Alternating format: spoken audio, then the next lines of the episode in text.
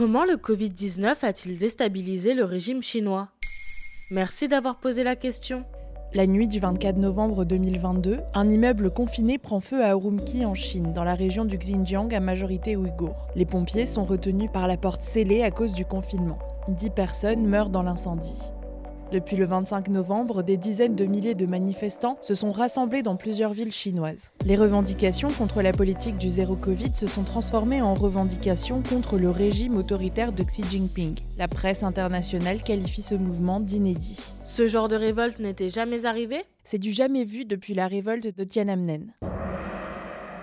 La nuit du 3 juin 1989, le régime chinois avait réprimé une révolte étudiante avec des chars, faisant 2000 morts. Maintenant, vous savez, il y a déjà consacré un épisode complet. Les mesures draconiennes comme des tests quotidiens de masse, le traçage des déplacements avec des applications ou les confinements ultra stricts de plusieurs mois ont engendré une nouvelle protestation. En février 2020, le docteur Lu Wenliang était mort du Covid-19 dans un hôpital de Wuhan. Il avait tiré la sonnette d'alarme concernant le nouveau virus et avait été forcé par le régime à s'excuser publiquement pour ses soi-disant mensonges. Après sa mort, des milliers de Chinois avaient publié des images de bougies sur les réseaux sociaux avant d'être censurés. Désormais, les protestations sont plus frontales. À quoi ressemblent ces manifestations? Des étudiants se sont rassemblés dans plusieurs universités du pays, notamment l'université Tsinghua à Pékin, là où Xi Jinping a étudié. Certains manifestants vont jusqu'à crier Bas Xi Jinping en public, mais le principal symbole de cette révolte est la feuille blanche brandie lors des rassemblements. Elle représente les revendications et la censure qui empêche de les formuler. Ces événements suivent de près la révolte des ouvriers de Foxconn, le célèbre sous-traitant d'Apple. À la fin du mois d'octobre, des dizaines d'ouvriers ont fui à pied leur usine de Zhengzhou qui emploie plus de 200 000 personnes. Ils ont sauté par-dessus les barrières pour fuir l'enfermement obligatoire dans les dortoirs en dehors des heures de travail.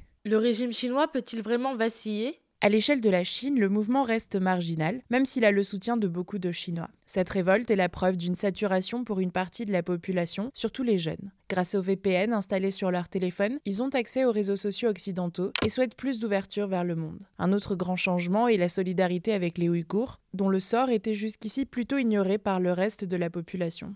Pour l'instant, le régime a opté pour la politique de la carotte et du bâton. La carotte en assouplissant certaines mesures contre le Covid-19, le bâton à de la police postée dans plusieurs grandes villes dont Shanghai, des arrestations et des téléphones fouillés pour repérer les protestataires. Selon certains experts, le Covid-19 pourrait déstabiliser le contrat social implicite qui régit la société chinoise. Avant la pandémie, la prospérité et la croissance économique justifiaient le totalitarisme du régime. Maintenant, aux yeux de beaucoup de Chinois, le régime ne les protège plus, mais les met en danger.